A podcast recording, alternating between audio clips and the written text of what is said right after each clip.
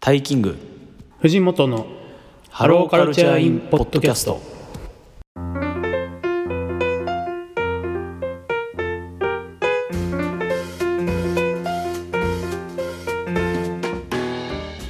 皆さんこんにちは藤本です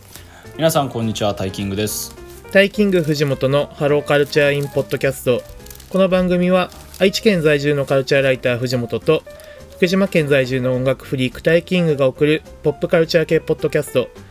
音楽映画アニメ漫画などその時語りたいポップカルチャーについてゆるく楽しく取り留めなく語るラジオ番組ですよろしくお願いしますはいよろしくお願いしますということでタイキングさん今日は、はいえー何について喋りましょうかはいということで今回はですね、えーこの番組恒例毎月の、えー月間、えー楽曲レコメンドということで5月の良かった曲を語り合いましょうという感じでございます、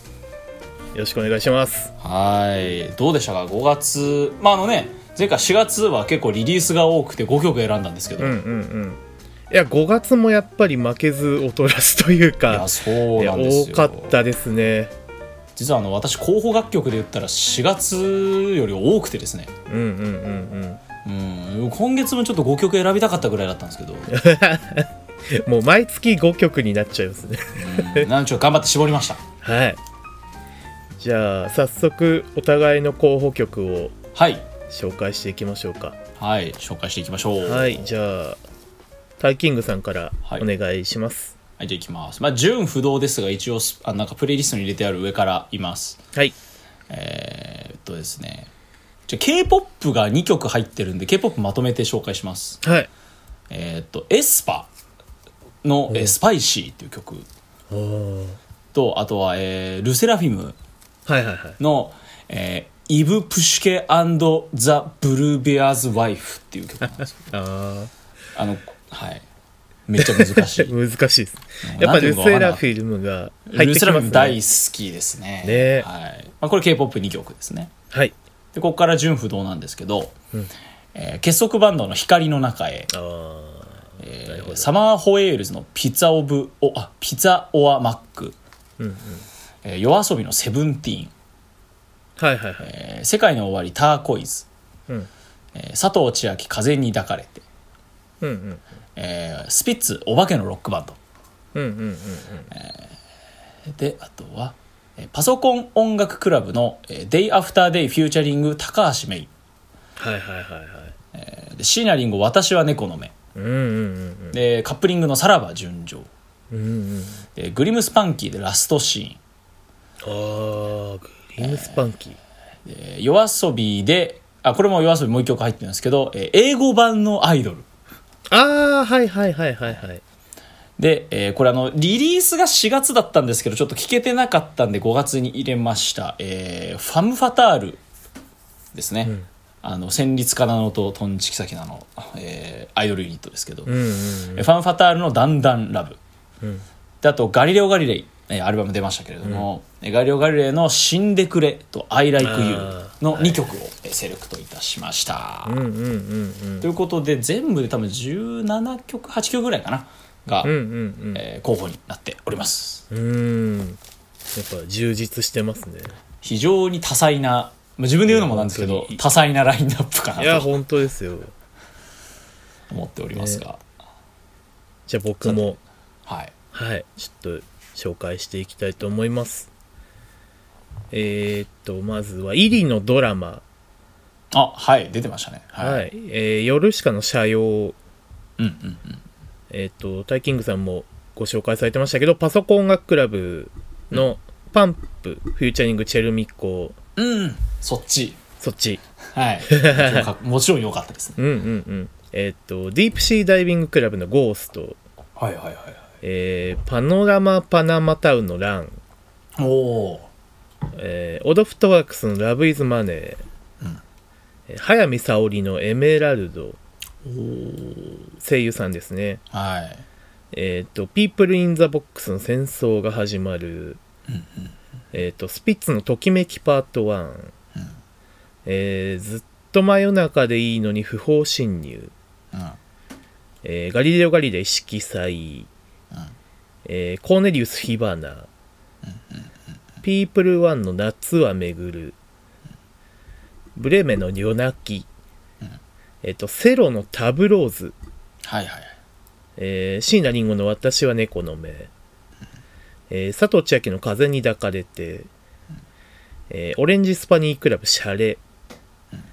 えー、リーガルリリーのライナーと、えっ、と、廃棄。これちょっとリーガルリリー2曲ちょっと選んでますね。はいあと結束バンドの光の中へ、うんリオルのキラキラ、えーストレイテナーの246、はいはいはいえーサブウェイデイドリームニューデイライジング、うん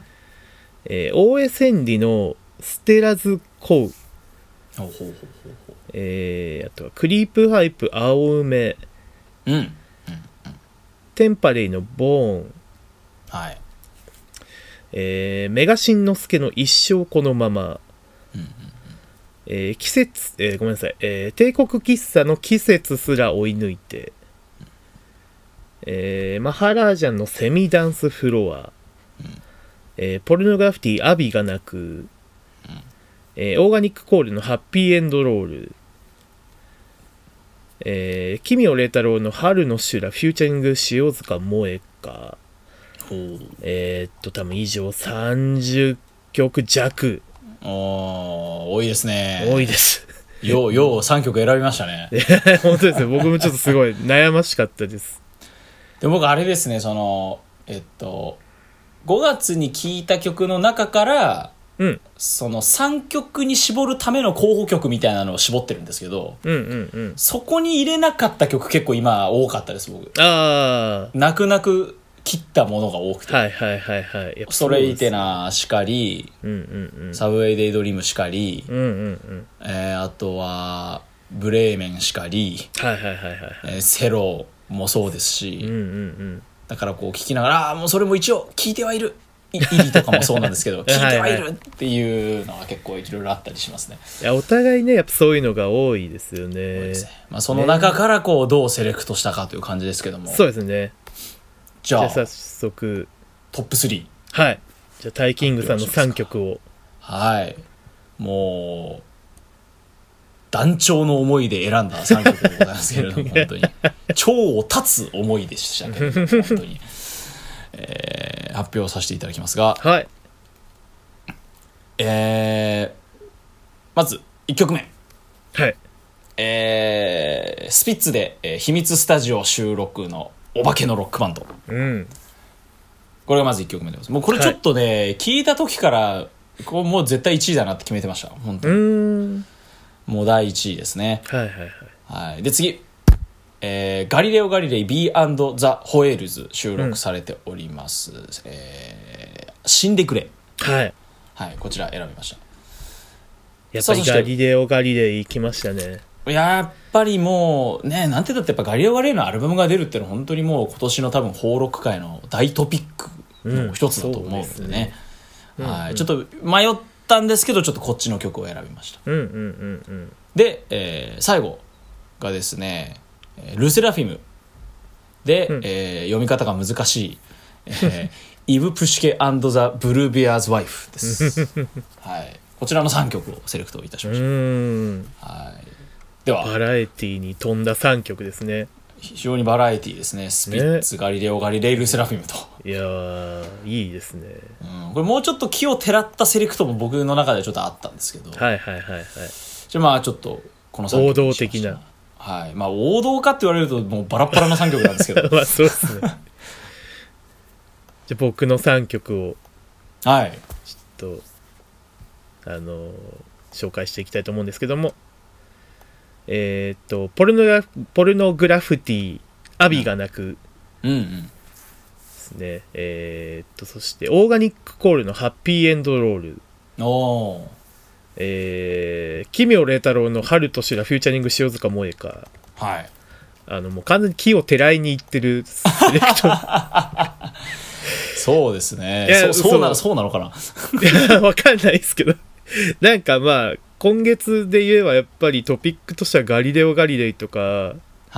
まあ、あと「セロ」あたりはでかかったったなとツイッターなんかを見てても思ったんですけどなんかいろんな音楽好きがセロのアルバムをもう大評価してたいやちょっとそうなんですよすごく見えたかなとうん、で僕あの先日森道市場2023に参加してきてセロもバッチリ見てるんですけどあああなるほどえて選ばないという子があ それはああえてなんですあか えそれてなはのか何なのかまあで結も果結果的にと結いう果かそうもう泣く泣く、はもうそれこそ団長うんの思いと歯を食いしばりながらみたいなとこがありますけども、うんうんじゃあ早速それぞれの楽曲についてはいと紹介していきたいと思うんですけどもはいじゃあ僕なんですけどはい、じゃあ逆にちょっとルセラフィムからちょっと紹介させていただきたいんですがはいはいはいはいえっ、とルセラフィムがですね「Unforgiven」ってアルバムをリリースしたんですねうんうんで今までルセラフィムってミニアルバムが2枚「えー、フィアレス」っていうアルバムと「アンチフラジャイル」っていう2枚しかまだなかったんですけど、うんうんまあ、満を持して、まあ、フルアルバムがついにリリースっていう形だったんですけど、はいはいはいもうちょっとこの「アンフォーギブン」があまりにももうアルバムとして素晴らしすぎてですねうーんあのまあ僕そんなに k p o p にすごくこう詳しいわけではないんですけどうんうんまあなんか有名どころはちゃんと抑えて聴いてるみたいなぐらいの知識ではあるんです。っうんうんてなった時にルセラフィムのこのかっこよすぎずポップすぎずのバランス感が僕は大好きで。うんうんうんうんまあ、すごい分かりやすい例を挙げるならば、TWICE はポップすぎるし、はいはいはいはいえー、ブラックピンクはかっこよすぎるんですよ、僕にとって。はいはいはいはいいやわかりますよまあ、TWICE は結構かっこいい曲もあるんで、もちろん大好きなんです。で、どっちも好きなんですけど。うんうんうんで、あとにこのルセラフィムのこのクールさとキュートさのバランス感っていうのは素晴らしい。うんうんうんまあ、どちちらかというとクールに寄ってるんですけど、うんうんなんでしょう、その楽曲の幅広さしかり、やってることがやっぱルセラフィムいろいろあって面白いですね。うんうんうんうんでその中で、まあ、この読むのが難しい「イブ・プシケンザ・ブルビアズ・ワイフ」っていう曲を選んだんですけど、うんうんまあ、あの正直曲のかっこよさとか、えーミュージックビデオのその素晴らしさっていうのはもう見て聴いていただければもう大丈夫なんですけどうんやっぱりその k p o p 全体の話をしてった時にうんやっぱりその、なんだろうなもうポップミュージックとしての質えーはもちろんなんですけどやっぱりそのダンスミュージック、うんうんうんテクノミュージックとしての質がもうシンプルに素晴らしいそれはもうその k p o p っていうその特性を抜きにしても、うんもうはいはいはいもうトラックやっぱね音がいいなってめっちゃ思うんですやっぱ最近 k p o p ずっと聴いてるとこれなんか日本の圧倒的なポップミュージック勝てないところなんか音がいいうんそういうの込みで、まあ、この曲を、えー選びましたねすげえかっこいいですねこの曲ちょっとこれは聞き逃してたんでちょっと聞いてみようかな、はいもうなんであのこの「Unforgiven」ってこのアルバム自体がうん k p o p 入門としても本当素晴らしいアルバムだと僕思ってるんでうーんなんか K-POP なんかあんま聞いたことないけど聞いてみようかなみたいな人にとりあえず僕はもうこれをドンと進めたいですねうんうんうんうん迷った曲も結構あったんですけどうんうん例えばあのそのタイトル曲の「Unforgiven」って曲があるんですけどうんうんうんこれフューチャリングナイル・ロジャースなんですよはあなるほどナイル・ロジャースとフューチャリングしてるってすすげえなと思ってすごいですねうんなんかそこも込みで、まあ、ちょっとクオリティも素晴らしいということで、うんうんはい、このルセラフィムの曲を選んだという形になってますこのえーっ、とタイトルが何でしたっけ、えーイブ・フシュケザ・ブルビアーズ・ワイフ。ワイフこれにした理由みたいなってああ、そうです。えっと、まず、その、アルバム自体が、結構そのうん、すでに出てるミニアルバムの曲も含みで収録されてるんで、純粋な新曲って半分ないぐらいなんですよ。はいはいはいはい半分ぐらいかなはうんいってなった時に、その、タイトル曲の I'm Forgiven かこの曲かで迷ったんですけど、うんうんうん単純にもう、自分に刺さったそのノリの良さというか、トラックの気持ちよさ、ああなるほど、うん、うんが、こっちの方が、こう、ビビッときたなっていうか、うんうんうんうんうんなるほどリズム感音の良さ、うん、トラックのかっこよさっていうところで、うんうんなんでなんだろうな逆に言ったらそのあんまり僕の場合その k p o p 好きだなってなった時に明確なここだっていうのはあんまなくて、うんうんまあ、別に歌詞の意味わかるわけでもないしうんうんうんうんなんかこう歌声がみたいな感じでもないんですけどはいはいはいやっぱその単純なトラックとかメロディーとか音メロディーうんそうだなそこがこうどんだけ自分に刺さったかっていううーん感じになるかなと思いますねなるほどなるほなどんでもう個人的にはもうこれアルバム通して聴いていただきたいあーもうこの曲ってよりはもうアルバム全体うんが本当素晴らしいですね「アンフォーギブンはい」うんうんうんうんなんであのどっかで k p o p はちゃんとせこうどっかで選びたいなと思ってたんですけどうんうんうんはいもう素晴らしいものが出てきたので今回セレクトさせていただきましたなるほどなるほどではといったところではい、はいはい、藤本さんえーポルノグラフィティの「アビがなく」ですね、この曲えーっ、とまあ先先だって開催された、えーっと G7 サミットはいはいはいはいの、はいはい、お応援ソングえ G7 サミットに応援ソングなんてあるんですかそういやなんかえど いやどこで流れてたかとかもう全然正直わわかんないんですけどうん応援ソングらしいんですよだから広島とちゃんとコラボレートしはて、いはいはいはいはいあの作りましょうみたいなえーっとそういうそういう文脈で作られた曲ほうみたいでまあポルノグラフィティあのね広島出身でうんっていうとこもあるんですけどでえーっとまあ曲の内容もですね反戦歌なんですねはあまあそのまあまあまあえーっと皆さんご存知だとは思うんですけども広島といえばやっぱり、えーっと原爆がね落とされた、えー場所ですしで今回の G7 もそういうニュアンスであのー開催が決定されたプロセスが多少あると思うのでまあ,、あのう岸田さんの地元っていうのももちろんあるんですけど、ん、うん、まあ、そういう流れの中で、えーっともちろんこの曲もですね反戦という平和みたいなとこをテーマにした楽曲で、うん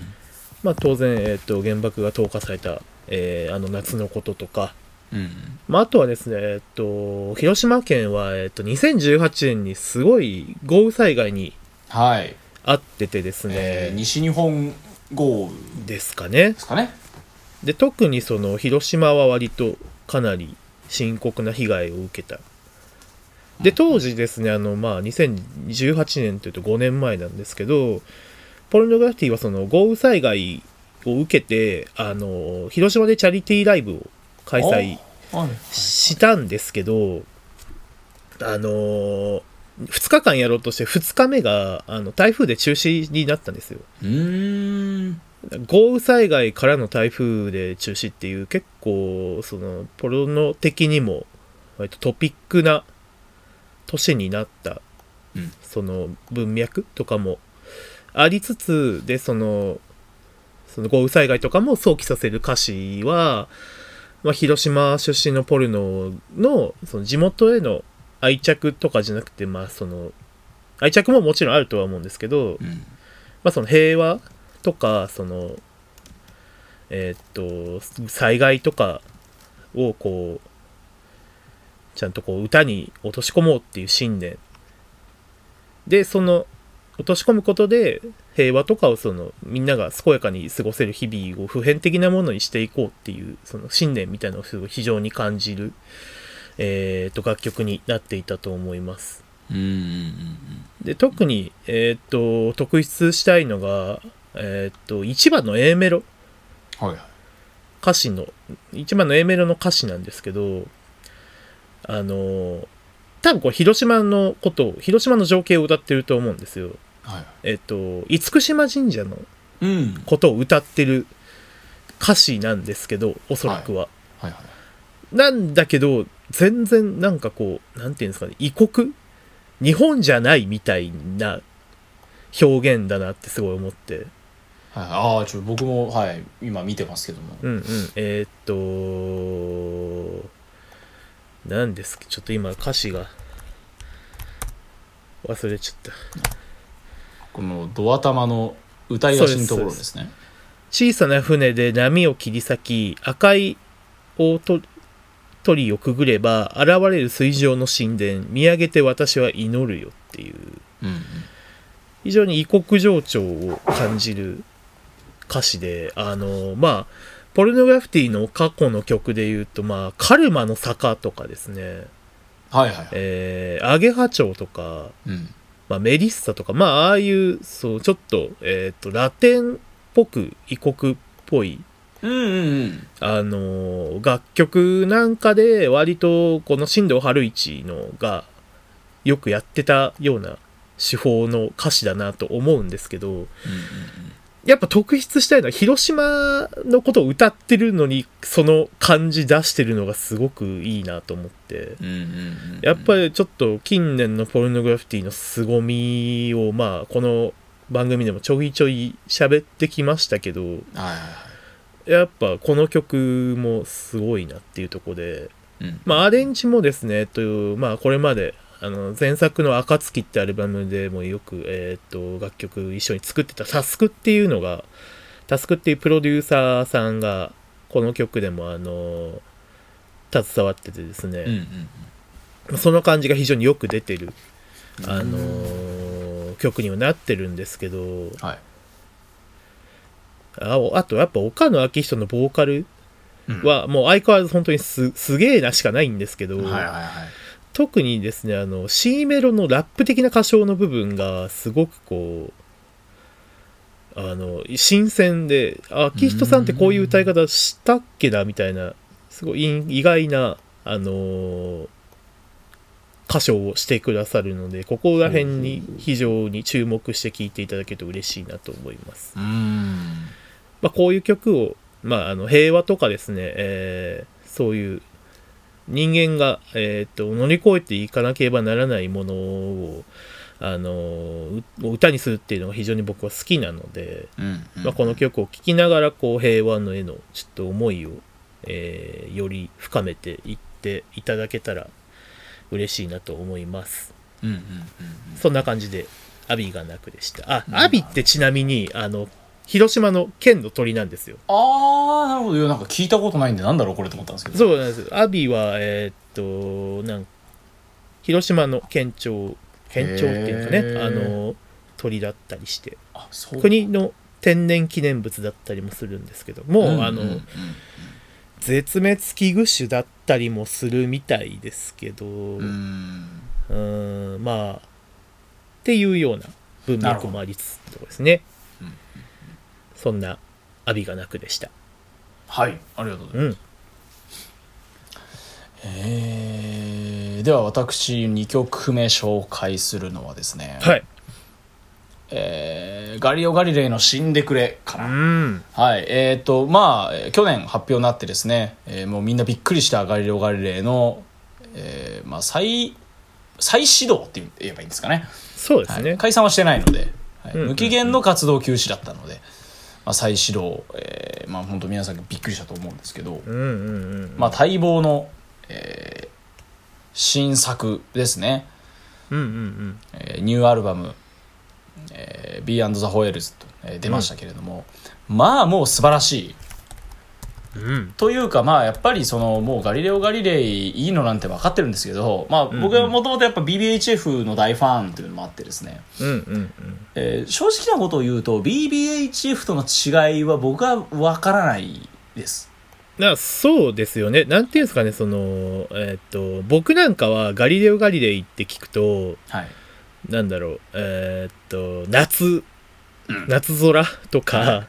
えーまあ青いしおりしかり、青いしおりしかり、えはい、ーとサークルゲームしかり。ハマナスの花とかねうんあの辺をちょっと連想してたんでそうや、そういう聞き方しちゃうと思ってたんと違うってなる気はするんですけどそうですね。ですし、そのガリレオ・ガリレイの、えーってもう何ですか、活動の後ろ半分ぐらいって本当にそういうインディーロックに傾倒してってたんで、うんうんうん実はその我々が想像する夏っぽいガリレオ・ガリレイって実はすごい局所的だったりするっていうのも事実だったりするのそうそうそういやで、そうなんですよそこなんですよね。うんうんで、まああ、ただ、あの、ボーカルの尾崎さんがツイッターで言ってたんですけど、うんうんうんその自分たちとしてもその明確な BBA 主婦との違いは設けてないとうんうんうん逆に言ったらこの4 4人でやりたいからこそ今これがガリオ・ガリエとしてこれをやってるんだと、人はいはいはい、まあ、僕はもうすごく納得しましたし、そうですね、うん、そのガリレオ・ガリレイの4人でやりたかったから今、うんうんガリレオ・ガリレイとしてこの曲が出てるっていうだけの話、うんうんううんんですしまあそんな中ですけども、まあ、いろんないい曲たくさんあるんですけど、うんまあ、シンプルにまあちょっとリード曲的な側面もありつつ、うんうんやっぱりその、えー尾崎節今のえーガリレオ・ガリレイは BBHF から続いてくるようなこのインディーポップドリームポップ、えーやっぱりこの日本でこういうサウンドでやってくれるバンドうんうんうんの素晴らしさ、えー込みでやっぱりこの曲素晴らしいですしでなんだろうなこのやっぱ尾崎さんのこの詩の世界観がやっぱりね何とも言えずいいんですよね。うんうんなんだろうその夏っぽさというか切なさというかこう少年性というかうんうんなんだろうな例えばどこだっかなうんだから歌い出しのところとかも「さよならも言わないで消えてた君のアルバムにソーダの缶を投げつけ枕濡らす」とか。うんうんあとなんだろうな、うん、気の狂ったふりして弾けないギター握ってじゃんじゃんかき鳴らしても君にもう会えないと分かったよとかうんうんなんだろうなこの切なさ、えー青さこう少年さまあでも何かでも常になんかこうちょっと生と死も感じるようなうんうんうん詩の世界観、うんうんなんかこういろんなものが入り混じってるやっぱこの尾崎節といいますか、うんうんうんまあ、そういうところも込みでやっぱりこれもやっぱアルバム単位で素晴らしいので。うんもう強いて言うならこれっていうだけなんですうんうんで僕その迷ったのが「I like you」っていう曲が他にありましてうんでこの曲ちょっともうイントロ聞いた瞬間から笑っちゃってうんでっていうのはですねまあ、あのガリレオ・ガリレイ、まあ、引いた BBHF はですね、まあ、日本の1975だみたいな話をちょっとしたりしましたけど、うんうんうんあの、1975に I'm, love, あの I'm in love with you っていう曲があるんですよ。うんうんまあ、I'm in love with you、まあ、まあ、君に恋してますよみたいなそういう曲なんですけど、うんこの「I like」ってちょっと似てるじゃないですか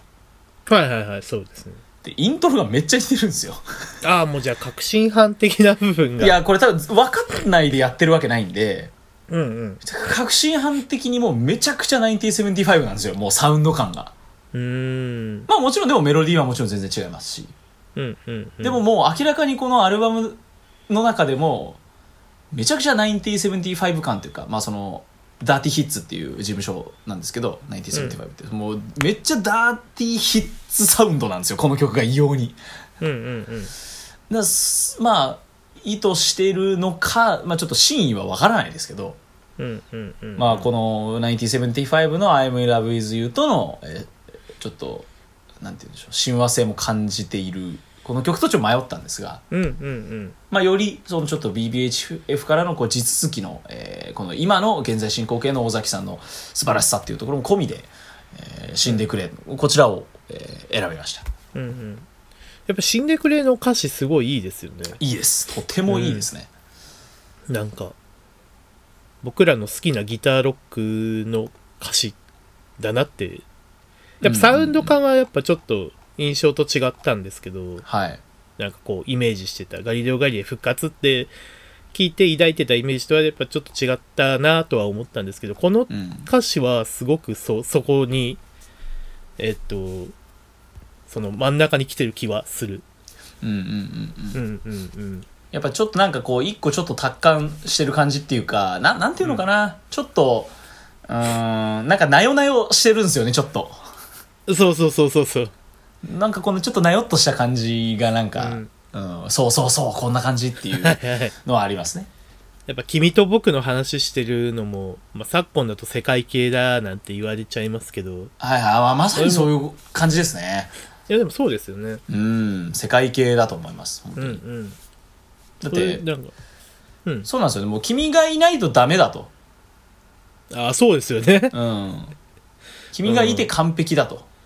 はいはいはいはい、歌いながら僕のそばで死んでくれって、まあ、そういう歌詞ですからね。うんうんうん。君がいないとダメは完全に世界系ですようん。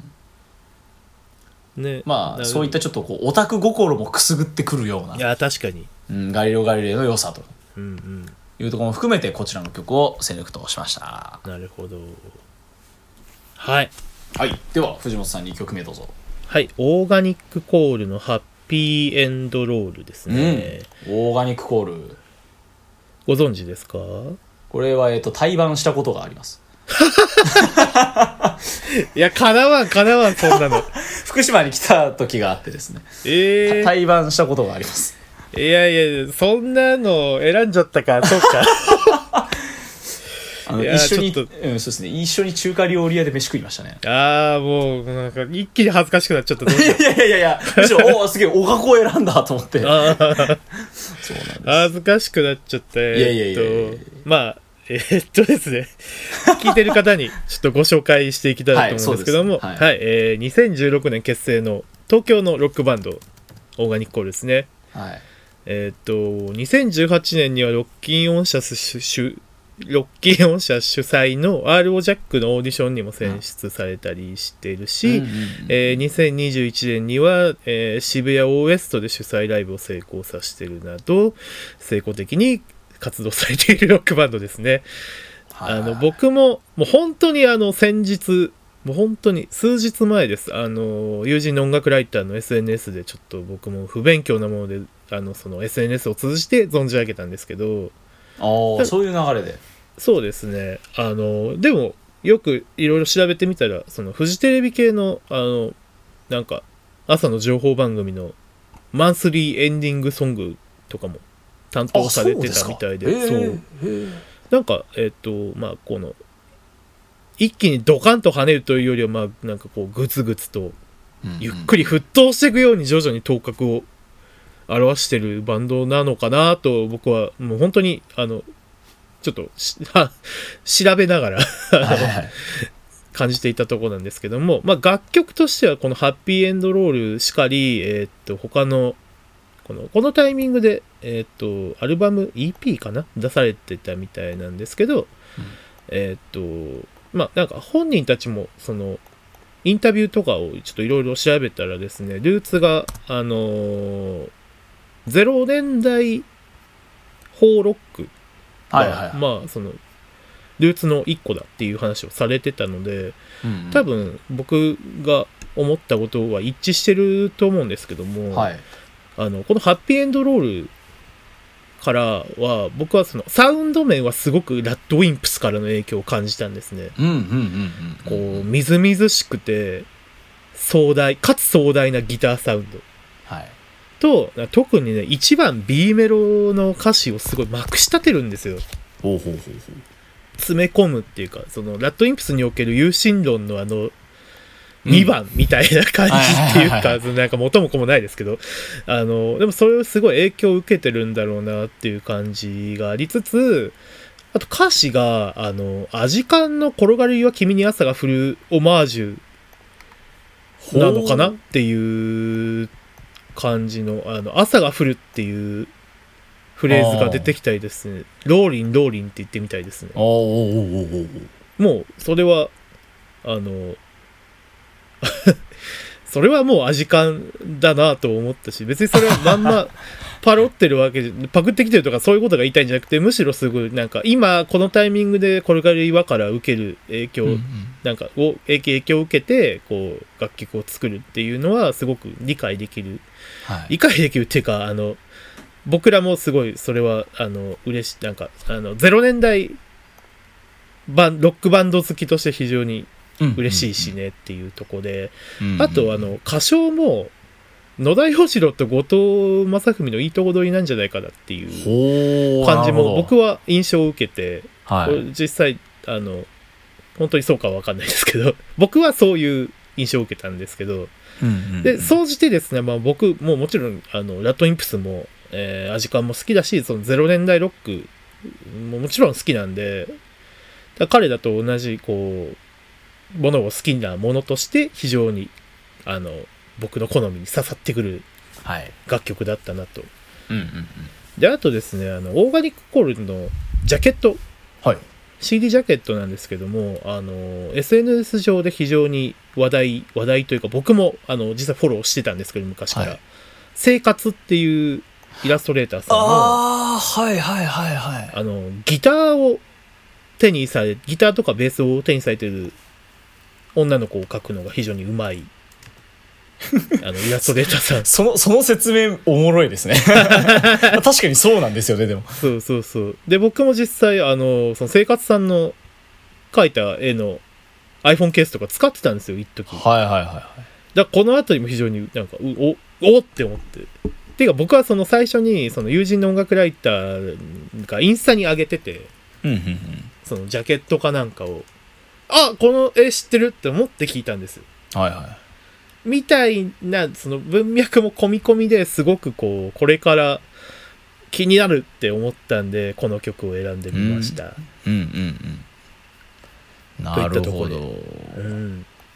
いやそうなんですよああのー私オーガニックコールとライブ一緒になったのも2019年なんでもう4年ぐらい前なんですけど、うんうんたまたまその福島の、えー、とバンドの、えー、とアルバムのリリースイベントみたいなのがあって、うんうんうんそれであの多分東京のライブとかで一緒になって知り合ったのかなそれで、うんあの福島に呼んでいてオーガニックコールをは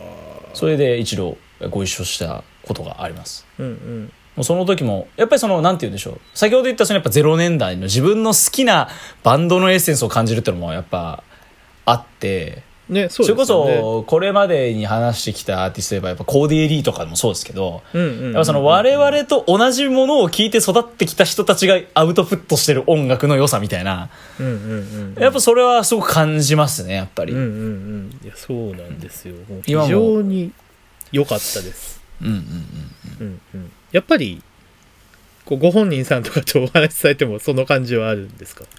そうですねあのまあ正直あれですねなんかあのそそんなにちゃんと話せなかっあそっか、 たはいそっかそっかそうなんですよね中華料理屋でこのラーメンうまいっすねみたいな話はしたんですけどあの音楽の話全然してねえっていうあ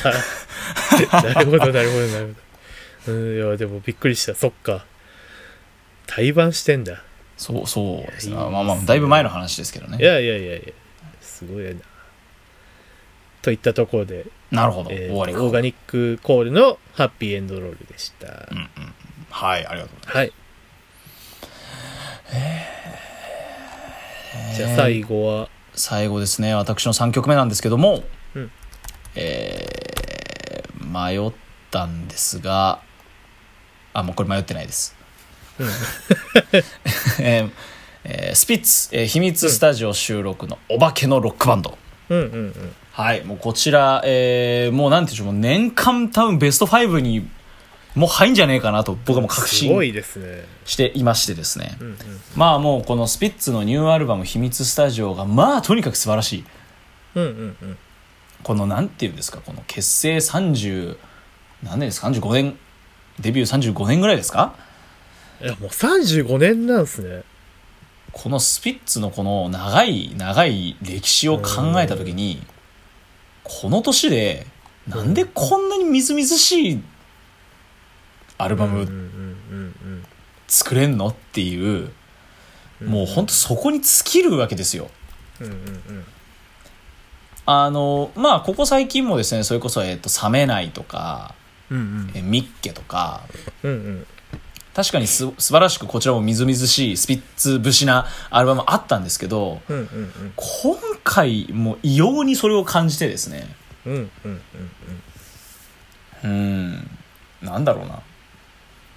まず楽器がかっこいいとにかくはいはいはいはい。でやっぱすごいロックテイストの曲も今回多かったりしてめっちゃ、まあ、この曲なんかまさに。うんとか、て感あじでとすよねはそのうん「飛べ」とか「巡り巡って」とか、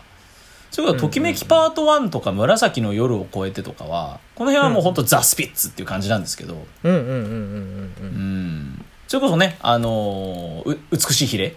はいはいはい。あー前回前話しましたけどもこちらのみずみずしさとかも本当皆さんもお聞きの通りって感じなんですけど、うんうんうんまあ、。その中でのこのお化けのロックバンドなんですけど、うん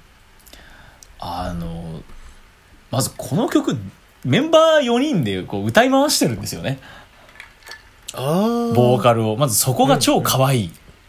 うんうんうんずーっと聞いてたらあのなんか一番の途中から急に正宗さんじゃない声が聞こえるというですね、うんうんええと思ったらこうメンバー4人で回して歌ってるんですねこれスピッツって今までそういう他の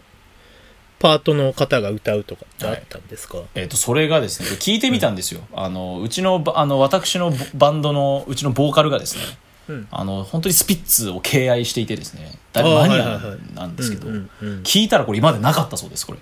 あそうなんだだからそのスピッツファンでも聞いてて最初おなんかへ違うなんかゲストボーカルかなんかって思ったら、うんうんベースの人の声が2番で入ってきて、あこれ全員で回してんじゃんっていうのに気づいたと、へえその回すっていうのは初めてうんじゃあなんじゃないですかね他のパートの人が歌うのももう初めてなんですか、なあんまないんじゃないですかこういう曲ってあんのって言ったらないっつってたんでああじゃあやっぱないんだえー、じゃあすごいですねそう35年目にしてこんなことやるっていうそうそうそうそれすごいと思う、うんえーそしてこの「お化けのロックバンド」というこの非常にポップなテーマなんか E テレとかでだからあのみんなの歌っぽいんですよなんかはいはいはいはいぽいっすねその歌い出しがですねうんうえん誰もが忘れてた物置小屋の奥から退屈な幕を破り転がり出てきたお化けっていうところが始まるんですけどででもこのサビがですね非常になんかちょっとこうちょっとなんていうのかないいい歌詞で、うんうんうんうんえー子供のリアリティ大人のファンタジー、えーお化けのままでかだ奏で続けるえー毒も癒しも真心込めて君に聞かせるためだけにっていうですねまあ、あー子供にとってはリアリティ大人にとってはファンタジーかもしれないけれども、まあ、お化けは君に聞かせるためだけに、まあ、ロックバンドとして音楽をやるというですねなんていうのかなこの音楽を鳴らすものとしてのこの決意みたいなものを、うんうんうんお化けのっていう一個そのなんていうかな絵本的な可愛さうんの幕に包んで非常にポップな仕上げ方をしているというですねうんうんうんうんなんと粋なんだろうといういやー本当ですねそしてこれをもうこのこんなにベテランがやるっていう可愛さ、うんうんうんうんうんうん、ちょっと僕はもう圧倒されてしまいましたあまりにも良くてなんかやっぱスピッツの歌詞って僕こうなんか前回もちょろっと話した気もするんですけどこうなんか結構難難解というかストレートにはやってくれないイメージなんですけいどやーまあサムネさんは何言ってるか分かんないです本当にうん、なんかこの曲は割とこうそんな僕でも、うんああなるほどって思う感じこでれはは分かりますねねえいやいいですねこの歌詞いいんです素よ敵うん本当にもうみんなで歌いたくなるこれライブで見たいなーっていう感じがすごくしいますねやー盛り上がりそうだねイントロから盛り上がりそうですよね、でラスサビ最後のサビだけもう4人のユニゾンなんですよああいいですねそ のおじさんたちがユニゾンで歌ってるっていうこの素敵さそれそれも込みで素晴らしいですねそういういいなはい楽しいなうんなのでもうこれもアルバムも本当素晴らしいんで、うんうんなんであのまあ私今回まあルセラフィムとガリレオ・ガリレイとスピッツ選びましたけどうんもうそもそももう今月本当に素晴らしかったアルバム参戦みたいなところもあるんでうんあ本当ですねうんうんうんまあもうこの曲だけとは言わずうんうんアルバムで聴いてほしいなというのも込みで、えーまあ、スピッツの「お化けのロックバンド」を選びました、なるほどなるほどじゃあ僕がはいえー、っと「春と修羅フューチャリング塩塚萌えか」ですね、あの奇妙麗太郎さん奇妙麗太郎さんですねはいはいはいはいあんまりね僕もその奇妙麗太郎さんをそこまでこう今まで聞いてきてないんであれなんですけど、アニメーションズとか、はい、まあ、あと奇妙麗太郎トラベルスイング楽団うんうんうんうんなどで、えーであと近年だと CM ソングとかいろいろやってるそうですねうんうんそんなことでも話題の奇妙麗太郎が、えー、と活動の25周年記念にアルバ作るアルバムが今度リリースされるのの先行シングうルんなるほどがなるほこどの「えー、と春と修羅」ですねあと他にはえっ、と菅田将暉とかは あとなんか今度ヒコロヒーとのコラボヒコーヒそうそうそう。ーへえあの人多彩ですよ ね。すごいな あ、ねそう。最近の芸人さんはやっぱ多彩だなっていううね、んとこがあったりしますけど、まあそんな中で、えーこの曲はボーカルに羊文学の塩塚萌香を招いたコラボレーションソング。うんうんえーっと、まあ、なかなかその曲についてこう、ああだこうだ言ってる媒体も少なかったんで、僕もその本当に聞いた心地いいぐらいの話しかできないんですけど、うんうんうんあの、結構フォーキーなサウンドはいに、あの、まあ、奇妙麗太郎さんもすごく儚くて、えーっと、ちょっと物憂げだったりするような歌声なんですけど、まあ、塩塚萌香とそれが、えーっと、合致することで、さらにこう、ちょっと物憂げうんうんうんうんな歌声が、のハーモニーはいが、なんかこう、心地よいけど切ないみたいな感情をすごく呼び起こす曲で、うんうんうんうんあの、春と修羅っていう、まあ、タイトルの楽曲は割とちょいちょいあるなっていうイメージなんで すけど、ああまあキノコ帝国にもありますよねそうそうそうそう、あと、春眠りとか、確かには最い近はいはいはだいはいと。はいはいまあ、その、本当に元をたどっていくと、宮沢賢治なんですよね。ああなるほどまあ、多分みんなそこからイマジネーション受けてるんだろうなっていうのはあると思うんですけど、まあ、あとなんですかそのこの曲の特筆したいとこがそのなんかサビ終わりに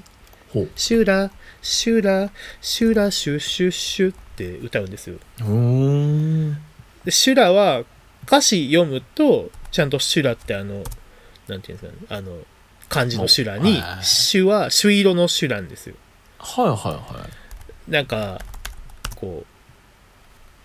う音で聞くとしすごい可愛いんですよ「シュラシュラ」シュラシュシュシュって聞くとあなんか可愛いねって思うんですけど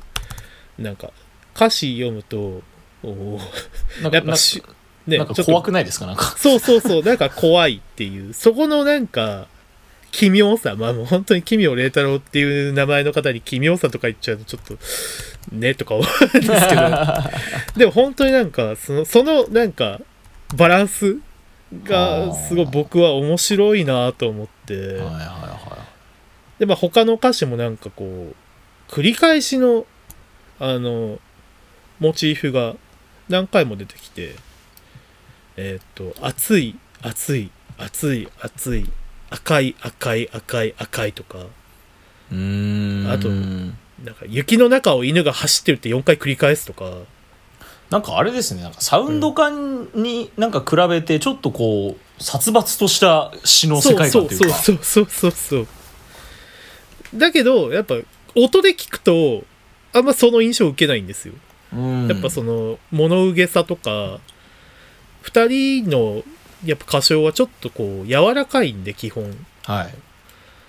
ていうそのなんかあ、うん、相相反する感じがなんかちょっと気持ち悪いけど気持ちいいみたいな、はいはいはいすごい聴き心地として不思議な曲でやっぱさすがだなっていうよううんな、うんうんまあ、塩塚萌香のそのボーカリストとしての才ももちろんうんあるんですけどやっぱこの曲はその構造、うんこの構造にあっぱれだなっていうようなとこで、ちょっと選んでみました。うんなるほどうん。いいですねまあ今回はあのかぶりも なくもう全くです。だいよぶかあったの6曲で多彩なセレクトになったんじゃ うなんいかうなんうんうん。とじゃ思いますけれども、あちょっと振り返っていきましょうか。はい、え大ー、金さん私から。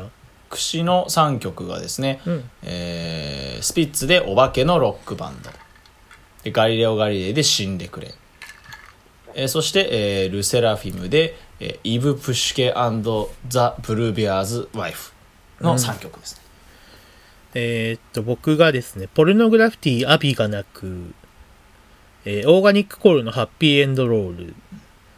えー、奇妙、奇妙麗太郎の春と修羅、フューチャリング、塩塚萌香の3曲でした。はいなるほどなるほど、まあ、ちなみに今月もいろいろありましたね、はいちなみにあのーこれ、本当は選びたかったようがあればぜひ。うーん とそうですねえっと最後まで迷ってたのがパソコン音楽クラブの「デイアフターデイフューチャリング高橋芽衣あこれめっちゃ良くてまあ、はいはいはいはいあの藤本さんもあのフューチャリングチェルミコの曲うんうんうんあの上げてらっしゃいましたけど、まあ、そもそもこの今回のパソコン音楽クラブのアルバムかっこよかったうんうんうんんですけどうんなんか単純にあの僕女性ボーカルの曲が好きっていう そういうあるんですがあの高橋芽衣さんっていうのはこれあのあれなんですよねあの北海道のあのラウスパブうんうんうんのボーカルの方なんですよねあの、うんうんうんテクノユニットですかあのコロナ禍で山口一郎等々に見つけられバズった、あのおー女子女子高生テクノユニットうんうんうんのあのボーカルの方らしくてうんうんでこの方があのその「ガリレオ・ガリレイの」その新しいアルバムの曲の中の「うんえっとピーターへ愛を込めて」って曲にも参加してるんですよはあはいはいはいはこれはねう売れますねいね まあ、まあ、ラウスパブ自体もすごいあのもう音楽界ではすごい注目されてる方々ですけど、ううんんうんうんこの同時に2つのアーティストにフューチャリングされているというですね。すごいですねはい、とか僕はあのですねそうチェルミコを選んだのはチェルミコのあの曲を選んだのは、うんやっぱチェルミコいいなで選びましたけどねまあまあまあそうですよね。そうなんですよチェルミコいいんですよね、自分こういいからね本当そう、にね。僕はやっぱセロはいいやーセロのアルバムの話ちょっとしたかったんですよね。そうもうなんかいやもうライブも見たんですけどはい。でしかもこのアルバム出た直後初ライブをああ見させていたきだきましてそうかそうそうそういややっぱなんかねすごいですよねなんかもういろんな要素ですこれもう真逆の要素を全部なんかこう一色たにして放出してる感じがすごいあってなんかそれがカオティックであり美しくもありみたいななんか儀式みたいだなって思いましたなんかこういろんな表を読んでいるとうん今の現代のロックバンドでここまでそのシティうんうんうんうん都市を歌えてるバンドはもう彼らしかいないんじゃないかみたいな、うんえー表現を見てですね、うんまあ、全然僕は意味わかんないですけど しょ正直、はい僕そんななんか難しい批評を読んでも一応よくわかんないんです けど僕そのセロのアルバム聞いた時に正直僕はちょっとまだ難しくてまあ、わかりますよ。もう、はいなんか、前作、ポリ、ポリ、名前忘れちゃった。ポリライフマルチソウルうんうんうんとかの方が、わかりやすかったんじゃないかなと思う。なんか、で僕セロをちゃんと聞いてなかったんですよ今まではいはいはいはい。なんで多分これセロ初で多分このアルバム聞くと難しいんだろうなってあ思むずいいましたと思います。ポリライフマルチソウルとかは、割とこう、当時の文脈で聞くとすげえ、ああ、なるほどってなる気がする。ほう魚の骨鳥の羽とかやっぱすごくこうシティポップのから一個こう段階上がった感がすごいあったんですよねなるほど当時聞いた時にうんうんうんちょっと単に気持ちいいシティポップじゃなくてなんか気持ち悪いっていうでもでもそれがいいみたいなうんうん感じはすごいあって2018年リリースなんでまあなんかそのそのシティポップが一回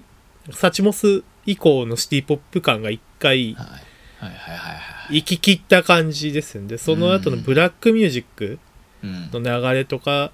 の流れで聞くとこのアルバムもやっぱちょっと革命的だったんじゃないかなと思うしうんでまああサウンドも今作よりはこう分かりやすい気もするんですけど、うんうんうんなるほどそうそうそうそうでも今作もすごい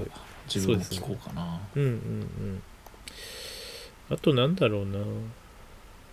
うーんやっぱ英語版のアイドルかっこよかったですねああーそうですね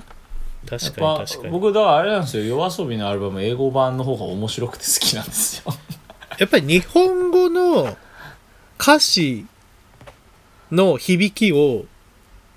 残してあの韻、えーわざと韻を踏んだ英訳にしてるっていうそう,、そうそうあれはすごい発明だなと思いましあたれ発明ですねだからもうなんていうんですかえーっとなんだだからわざと空耳アワーやってるってことですよね そうそう逆逆逆空耳アワーというかああれ面白いですよね。逆空耳アワーですね、確か そうそうそう。あと、クリープハイプの青梅に。うんうんうん。は、なんか久々にクリープハイプの曲で、あ、すげえいいじゃんって思ったんですよね。うんうんうんうん。なんかやっぱちょっとぽい、ぽい、ぽい感じ。すごそうい。そう。なんか、夏の、だからラブホテルとかと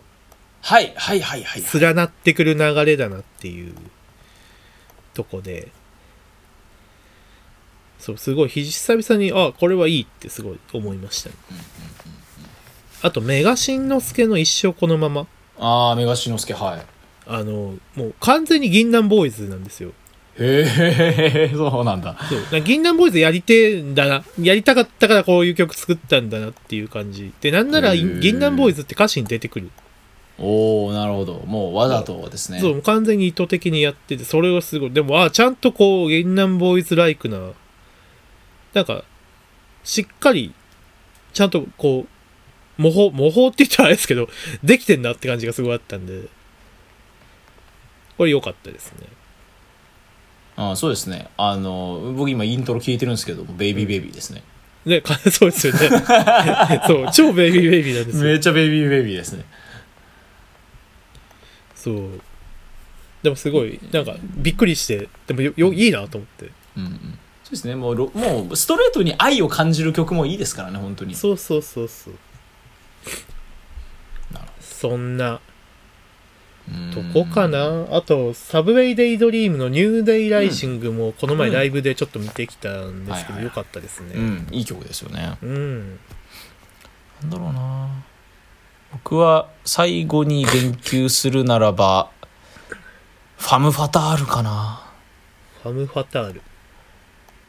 あの全然ファム・ファタールについてファム・ファタールが好きな人本当に周りにいなくていや僕も、ちょっと初めて知りました。あのまあ戦慄からののことを知ってる人は多分多いと思うんですけど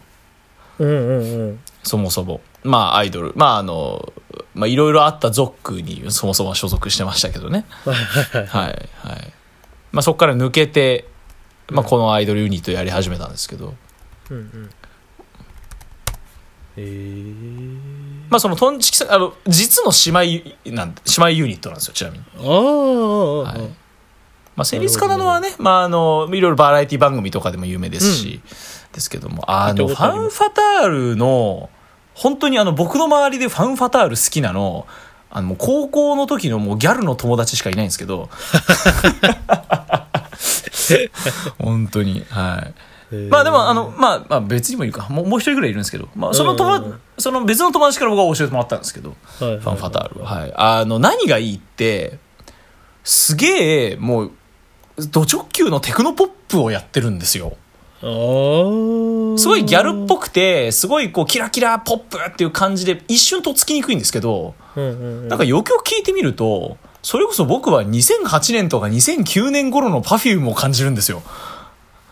はあ、なるほど。っていうぐらい、あ、逆にあんまり最近ないド直球テクノポップなんですよ。はいはいはいはい、まはあ、い。ともすればちょっとこう、電波系の、ちょっとインターネットっぽいような、うんうーん、なんだろう。まあ、し、まあ、言っちゃえばちょっととっつきにくいような、もうキラキラっとしたギャルみたいな曲もあったり、うんうんうんで、この方向性が素晴らしいのも、えーっと、あの、剣持秀文がコンポーザーとして入ってる曲があるんですよ。うん。まあ、水曜日のカンネ。パネラの。はいはいはい。その辺の曲も素晴らしくてですね、もう本当に水管節な曲もありますし、あるんだ。へえ。で、全体的なそのサウンド感として、その15年ぐらい前、20年ぐらい前のテクノポップ、はいはいはいそれこそなんかこう、ああ、なんかこの歌い方なんか、ベイビークルージングラブとかの歌詞歌っぽいみたいな、なんか、ああー、はいはいはいはい。なんかその、パフュームファンだからちょっと感じる、なんか往年のテクノポップ感なんかもちょっと僕感じたりしてですね。ええ。これなん意か外と注目されてないんですけど、いいんですよ。うんうん。ちょろっと頭聞いただけでも、あ、パフューム。あ、わかりまわかする。。わかりますわかるわかるわかりますわかります。そうなんですよ。そうなんか、その、えーっと、ジャケットとかのはいビジュアルで言えば、あの、僕はバルニーさんとかを連想したんですけど。ああ、もうそうですね。もう本当ギャギャル。とにかくギャルなんで。そうそうそう、はいギャル曲を聴くと Perfume パフュームなんですよ。いやそういいっなんですよねいやいいいいいいいいだ曲曲もう限りなくギャルに寄せたパフュームっていう僕は表表でいます基本的にファンファタールあはなるほどいやちょっと僕これはちゃんと聞きますこれあんまり注目されてないんですけどめっちゃかっこいいんで、うんうんうんはい本当聞いてほしいんですよねっいやいいですねはちいょっと聞きますこれはていう感じかなうんはいもうちょっとたくさんあって大変でしたそうですねここ今月も大変でしたね今月も大変で したはいじゃあまあそんなこんなで1時間やってきましたけれどもはい来月は6月の良かった曲をまとめつつ上半期のまとめもいや難しいやっていきますからこれあ大変ですれですか上半期のまとめは基本的にその良かったトップ3かける6から選ぶ感じですかとそうそうですね今まで上げてきた曲の中で3曲うんなんか翻って聞いてみたら下克上とかもまあありえる可能性もあそうですね、まあ、全然その辺ははいおのおののって感 じでおのおのの裁量ということでうんうんまあいろいろ難しいところはあると思いいまやすが、ー難しいっすよねまあ、あの今月もいろいろとまた聞いていきましょううんという感じでしょうかねはいはい。では、えーっと、今週は2023年5月の良かった曲特集ということでお送りしてまいりました。聞いていただきありがとうございました。ありがとうございましたはい。では、えーっと、あれですね、えーお便りご感想などなどはですね、ツイッター、Twitter ハッシュタグ、 えーハロカルで、えーぜはひいツイートよろしくお願いします。はいえーっと来週はちなみに、ベースボールベア会ですあ、そうですね。我々、ついに話します。ベオベ会話しとますいうことで、まあ、あの、同じツアーにそうですね別公演で参加したということで、ツアーの振り返りなんかをやっていこうとはい思いますのでよろしくお願いしますお楽しみにということではいはいでは今回も聞いていただきありがとうございましたお相手はタイキングと藤本でしたありがとうございましたありがとうございました